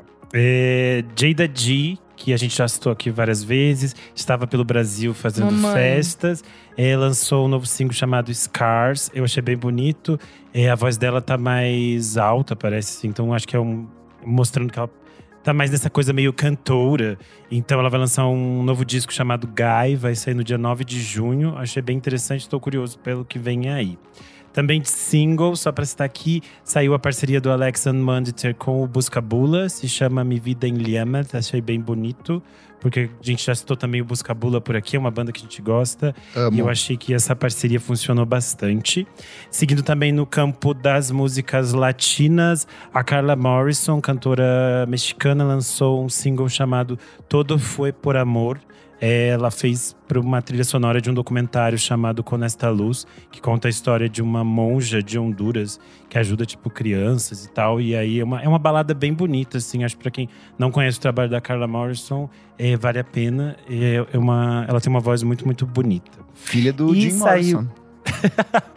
E saiu hoje, no dia que a gente tá gravando esse, esse episódio, o disco de estreia do Le Serafim, que é uma banda que eu já citei por aqui, um grupo de K-pop. E eu fiquei completamente apaixonado. Eu passei o dia escutando esse disco antes da gente começar a gravar. Eu tô muito encantado. Ele chama Unforgiven. É, tem participação do Nile Rodgers na, na faixa título. É um disco de 40 minutos, assim, só que elas passam por vários universos. Tem muito dessa música pop clássica de uh, girl band, mas elas vão para uns lados, tipo assim, tem faixa que elas brincam com, com jungle, com house, com techno, e elas fazem essas misturas meio malucas, e daí elas cantam em coreano, cantam em japonês, assim, muito, muito bom, tô muito apaixonado, eu acho que vai crescer ainda bastante, porque eu já ouvi muito só hoje, e então se chama Le Serafim Unforgiven. É isso por hoje. Só uma coisinha que eu esqueci de mencionar, porque saiu na semana passada um descasso, que é o Jesus Não Voltará. É o segundo Ai, álbum de verdade. estúdio do Matheus fazendo rock. E é incrível. Ai, um todo dos mundo falando do bem. ano aí, Não bom ouvi. demais. Como ele mesmo fala é, logo no começo, é rock de favela, então é um disco que fala muito sobre a periferia brasileira sobre a infância na periferia. É um disco bem carregado. Eu já tinha recomendado é, Aparecida, que foi o primeiro single que ele lançou, e agora ele veio com esse disco. Esteticamente tá muito bonito, tá muito bem tocado, muito bem produzido. Então eu acho que é um dos, uma das, dos grandes lançamentos de 2023 aqui no rock brasileiro. Olha aí, hoje a gente realmente trouxe muita coisa, hablamos Nossa demais. Senhora. Abre a listinha É aí, ó, isso. que, eu- que eu vou colocar tudo linkadinho pra você ir ouvindo um por um. Só abrir no seu a plataforma de streaming favorita aí, que tá tudo linkado. É isto. Vamos então para o nosso terceiro bloco. Você precisa ouvir isso.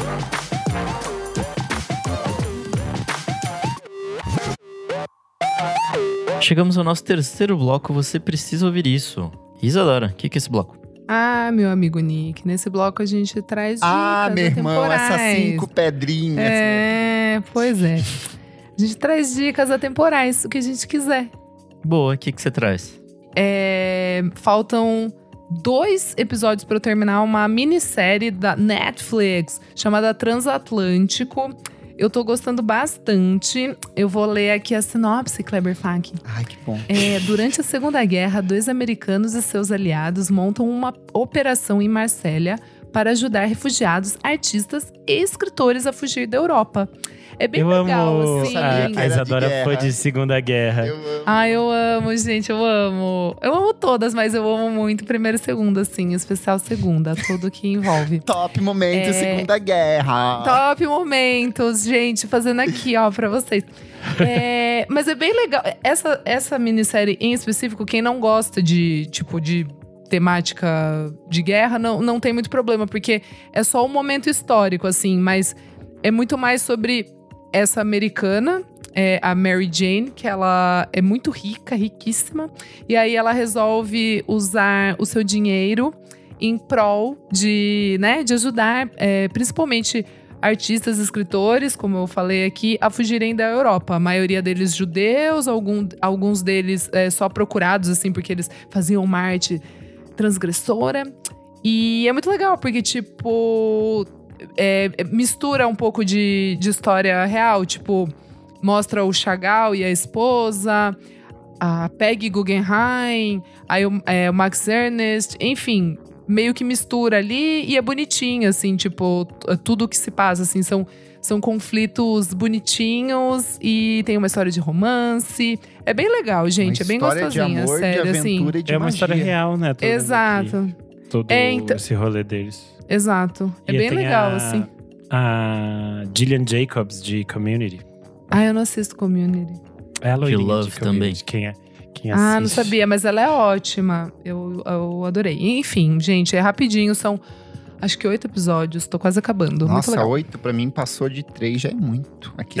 Que isso, gata? Boa. É, Kleber que não consegue assistir mais de três episódios. O que, que você traz? Mentira, consigo sim, tanto que estou assistindo uma série que tem 85 episódios, que é Batman, The Animated Series, o Ah, de desenho 90, dos anos clássico 90? que, dos anos 90. é um Caralho, programa boa. que foi exibido entre 1992 e 1995, e pra mim é o melhor Batman de todos os tempos, assim, tipo, Nolan... Qual, amigo? Cara, é o melhor. Batman The Animated Series, é a série animada dos anos 90 do Batman, passava Passava no no SBT antigamente. Bem cedinho, passou no Cartoon Network. Uhum. É, hoje você encontra na HBO Max. Cara, e é um- ele, ele vem um pouco ali na, no sucesso do filme do Tim Burton, né? De 1989. Mas assim, o roteiro é muito bom, é mega sombrio. Tem uns episódios que são muito bem dirigidos, com os truques de câmera, assim, impressionantes pra uma animação.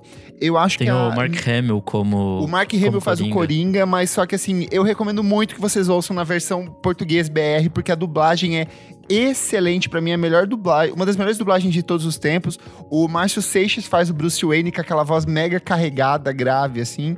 Então vale e tem muito vários a pena. vídeos que mostram as adaptações que eles fizeram nessa série. Tem umas coisas que eles adaptam e que é bem interessante mesmo, de trabalho de O, o dublagem. filme recente do, do Batman com o Robert Pattinson, muitas das cenas e muitos dos conceitos são inspirados aqui.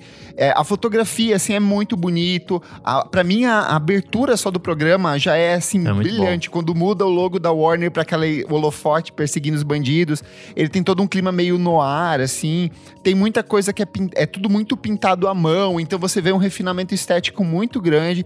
Se você nunca assistiu Batman, eu acho que esse é um bom caminho, assim, pra começar, porque os episódios é tudo episódio de 20 minutos, então é, um- é uma boa forma de passar um tempo ali e ter um bom entretenimento também. Então, Batman The Animated Series que você encontra na HBO Max. Amigo, uma dica em cima da sua dica. Quando Ai, você que gostoso, terminar, mete em cima, vai. é, assiste o filme, aquele. A Batman- máscara. A máscara do fantasma, Já alguma coisa assisti, assim. é muito bom. É muito É bom. muito legal. Boa. Renan, sua vez. Bom, eu sempre falo aqui, vira e mexe de alguma coisa da Rádio Novelo, e agora eu tô de novo viciado em outra produção deles, que se chama Nenê da Brasilândia. É uma série podcast que apresenta a história da Nenê da, da Vila Brasilândia, que é a primeira mulher a ser considerada a maior traficante de São Paulo. E ela comandava o tráfico de drogas em São Paulo nos anos 70 e 80. Ai, que tudo, precisa E- ouvir isso.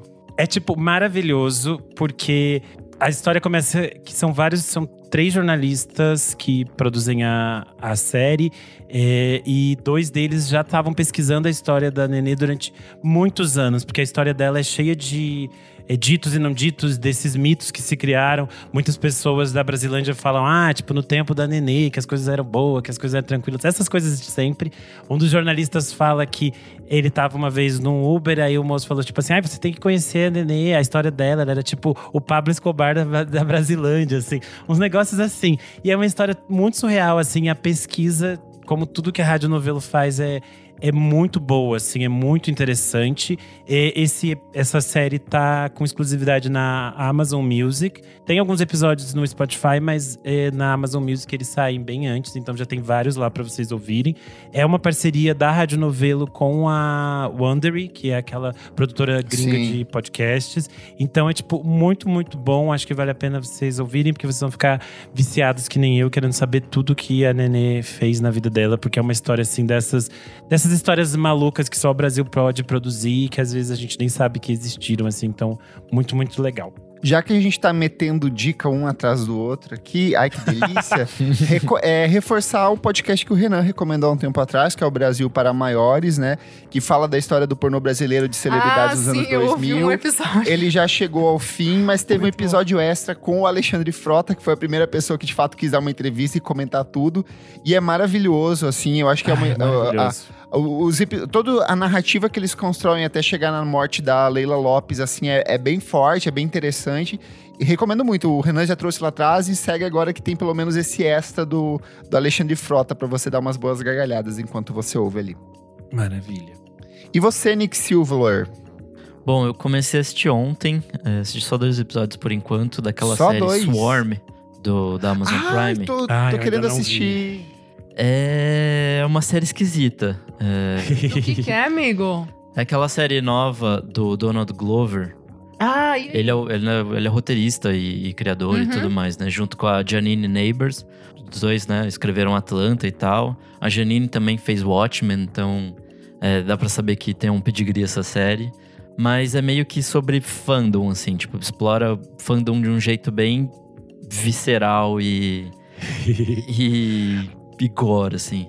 É, a mina principal, é, a Dre Andrea, é a Dominique Fishback, que fez é, Judas e o, o Messias Negro, que é um filmaço também. E aí, além disso, ainda tem, tipo, Billie Eilish, tem a Paris Jackson, tem a Chloe Bailey, tem, tipo, um elenco bem foda, assim. Essa mina, a Dre, é uma, uma fã do- de uma artista que chama Neia, e é meio que a, a, a Beyoncé desse mundo da série, assim. E aí, várias das histórias que envolvem essa artista meio que foram é, copiadas de histórias reais da Beyoncé, então envolvendo né, esse fandom tóxico. E, enfim, é... sei lá, eu, eu tô achando bem interessante, assim, é uma discussão de, de como fãs malucos conseguem fazer coisas meio inexplicáveis, assim. É, e o- o- até onde você vai pra defender o seu, seu artista favorito, tal, é... é- Na semana que vem eu, eu vou- eu vou ver mais episódios, aí eu trago a continuação dessa discussão. Mas é uma série que vale a pena, assim, eu tô, tô achando bem interessante. Não é uma coisa que eu consegui maratonar, tipo, é meio, meio pesado, assim. Mas é uma série legal. Atlanta mesmo, eu não conseguia ver mais do que um episódio por vez, que eu achava meio muita informação pra absorver. É, então, acho que a diferença do Atlanta é que Atlanta é várias visões sobre a vivência negra nos Estados Unidos. Essa é uma. Também é um elenco basicamente negro, mas tratando sobre um assunto só dessa vez. Acho que é isso. Comentários referentes à última edição do nosso podcast, número 245, Ascensão e Queda dos Ringtones. A gente perguntou lá no nosso Spotify qual era o seu ringtone favorito. E o Rodrigo Berge escreveu: Ah, e o único que me lembro mesmo é o do 007. Eu tinha. Aqui só tem um, que é o do Ângelo Brito falando. Hoje em dia nem toca mais o celular, o meu vive no silencioso. e é verdade, né? A maioria não tem mais. Comentário do Jefferson Tafarel, ele falou: Amei as dicas dos filmes, pensando seriamente em ver Bolt Tem Medo. Vou aproveitar para dar uma dica: Fired on Mars na HBO. Agradeço a galera do VFSM. Comentário do Ian Santana, ele falou: Eu infelizmente caí no golpe do Ian Te Ligam e fiquei recebendo piadinha três meses a fio. Mas eu achava babilônico quando me ligavam e o celular chamava.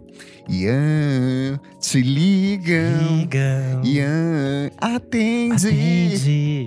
Comentário do Diego Alves. Ele falou: Eu tinha um Nokia 5200 que tinha um ringtone chamado Lady Tron. Foi assim que descobri a banda. Pura nostalgia. Meu Olha Deus. só que curioso. Tudo. No Twitter, a arroba Croft. Eita, esse aqui de- foi difícil de ler. Ela postou umas fotinhos do celular da Sandy Júnior e ela falou: essa gracinha aqui tinha a lenda em forma de som polifônico, a grande revolução da época, quando o celular ainda não comportava MP3 e música de verdade. E eu ainda paguei para ter o som polifônico de Clocks do Coldplay. Morto. Eu sou arroba KleberFac no Twitter e no Instagram, dicas diárias de música todos os dias e segue o meu site, musicainstantanea.com.br. Eu sou arroba Almeida Dora no Instagram, Almeida Dora Underline no Twitter. É isso. Eu sou underline Renan Guerra no Instagram, no Twitter e no TikTok. Eu sou arroba Nick Underline Silva no Twitter, Nick Silva no Instagram. E é isso aí. Não esquece de seguir a gente nas nossas redes sociais, arroba podcast VFSM em tudo. Segue a gente na sua plataforma de streaming favorita, essa mesmo que você está ouvindo aí, não custa nada, só seguir. E se puder, e se você for uma pessoa maravilhosa, um trabalhador brasileiro que quer participar de umas gravações no meio de um feriado, apoie a gente no padrim.com.br barra podcast VFSM. Sempre bom contar com o carinho dos nossos ouvintes e apoiadores. E eles estão aqui, ó, além de ter acesso ao nosso grupo fechado para assinantes, ouvir vários programas com antecedência. A gente já lançou pelo menos um mês de podcast na frente aí. Eles participam aqui, ó, das nossas gravações ao vivo, fazendo comentários sempre muito pertinentes, como o Ângelo Brito, que falou: Eu gostei muito da música Astrology Poisoning da Avalon Emerson. E também o Gabriel Benevides, que falou: Meu Deus, eu amava esse desenho do Batman, tenho DVD até hoje. Mas além deles, nós temos aqui o Fabrício Nery, a Beatruzes, o Guilherme Morozaki, que veio todo questionador e filosófico hoje. A Miriam Marinho, que está gravando o quê? Da sua mansão nos estúdios Globo do Rio de Janeiro. o Valmor Viana, o Matheus Ernest, que estava desesperado no Twitter. Cadê o link para gravação? E falei, o grupo voltou. E a Maria Lua, que está sempre aqui com seus com comentários muito pertinentes.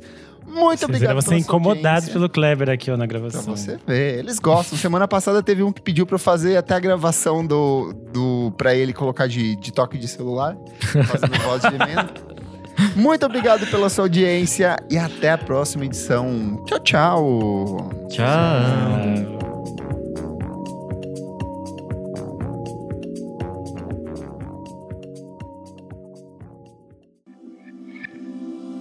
Esse podcast foi editado por Nick Silva.